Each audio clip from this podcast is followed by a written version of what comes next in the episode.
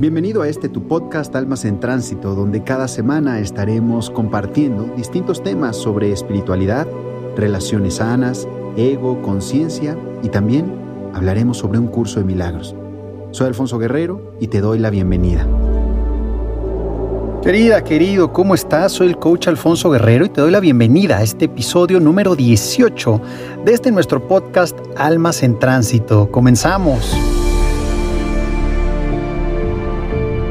El tema del que quiero hablarte hoy es espiritualidad y ego.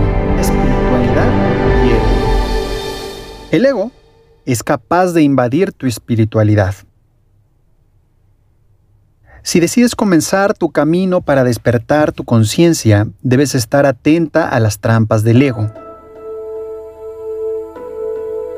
El ego ese personaje que has construido desde tu infancia para protegerte, no quiere ceder las riendas con las que maneja tus pensamientos, emociones y actos. Por eso, sabotea tu espiritualidad. El peligro es que el ego te haga crear una máscara adicional con la que vivas una supuesta espiritualidad, una espiritualidad que no está conectada con tu esencia. A esto se le conoce como ego espiritual. Ego espiritual. Por el ego espiritual te crees superior a los demás, crees que tienes la razón, también estás convencida de que eres más espiritual que otros y que tienes autoridad para decirles a los demás cómo deben experimentar su espiritualidad. Pensar de esta manera es arrogante y te aleja de tu esencia.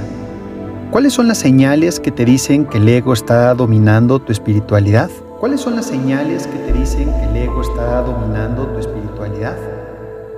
Existen varias señales que te indican que sufres de ego espiritual. Una de estas señales es que te crees la elegida por Dios o por el universo. ¿Te crees la elegida? Y te ha sido entregado un mensaje que pocos comprenden. Y piensas que los demás no entienden el mensaje porque no están supuestamente evolucionados como tú lo estás en tu espiritualidad. Pensar de esta manera es arrogante y te aleja de tu esencia. Te aleja de tu esencia. Otra de las señales del ego espiritual es que crees que no puedes sentir emociones como tristeza, ira, rabia, miedo. Esto solo te lleva a reprimirlas y es peor. El ego espiritual también te hace ver defectos en los demás y decir que los tienen a causa de su espiritualidad poco evolucionada. Ves defectos en los demás y no los ves en ti. Cuando el ego espiritual o ego espiritualizado te domina, defiendes tu práctica espiritual como si fuera la única válida desprecias la espiritualidad de otras personas creyendo que están en un camino errado. Otra de las señales del ego espiritual es que te crees la salvadora o guía de otras personas. Por último, existe otra señal del ego espiritual y es que te comportas de una manera en que no eres tú y que en el fondo te disgusta. Te comportas de esa manera solo porque crees que así debe comportarse una persona espiritual. Crees que así debe comportarse una persona espiritual. ¿Qué haces para no alimentar tu ego espiritual? ¿Qué haces para no alimentar tu ego espiritual? Pues intentar vivir la espiritualidad lo más conectada posible a tu esencia, a tu verdadero ser. Hacerlo experimentando el silencio en tu interior, donde te conoces y confrontas contigo misma sin la máscara del ego. Otra de las claves para no alimentar el ego espiritual es que no te creas la salvadora ni guía de nadie. También entender que nadie excepto tú misma te salvará y sanará. Ten claro que tu espíritu es perfecto. Estás en el camino espiritual para despertar tu conciencia y vivir esa perfección a plenitud, con paz y armonía. A plenitud, con paz y armonía. Experimenta la espiritualidad sin alardes. La vivencia espiritual es única, es tuya y de nadie más.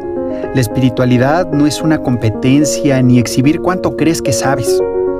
Si sientes que necesitas aprobación o halagos de los demás, o quizá reafirmar ante otros que tu camino espiritual es el correcto o es superior, significa que estás cayendo en las trampas del ego. Vive la espiritualidad en el silencio que hay en ti, en donde te conectas con tu esencia.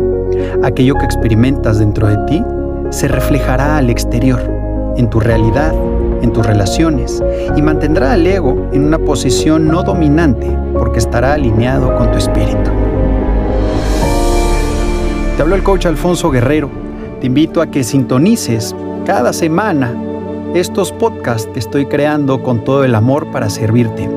Asimismo, te invito a que te suscribas y actives las notificaciones en las distintas redes sociales. Me encuentras en YouTube, en Instagram, en Facebook, en Twitter, como Coach Alfonso Guerrero. Diario estoy publicando mucho contenido de valor, querida. Espero que lo estés aprovechando al máximo. Hasta pronto. Namaste.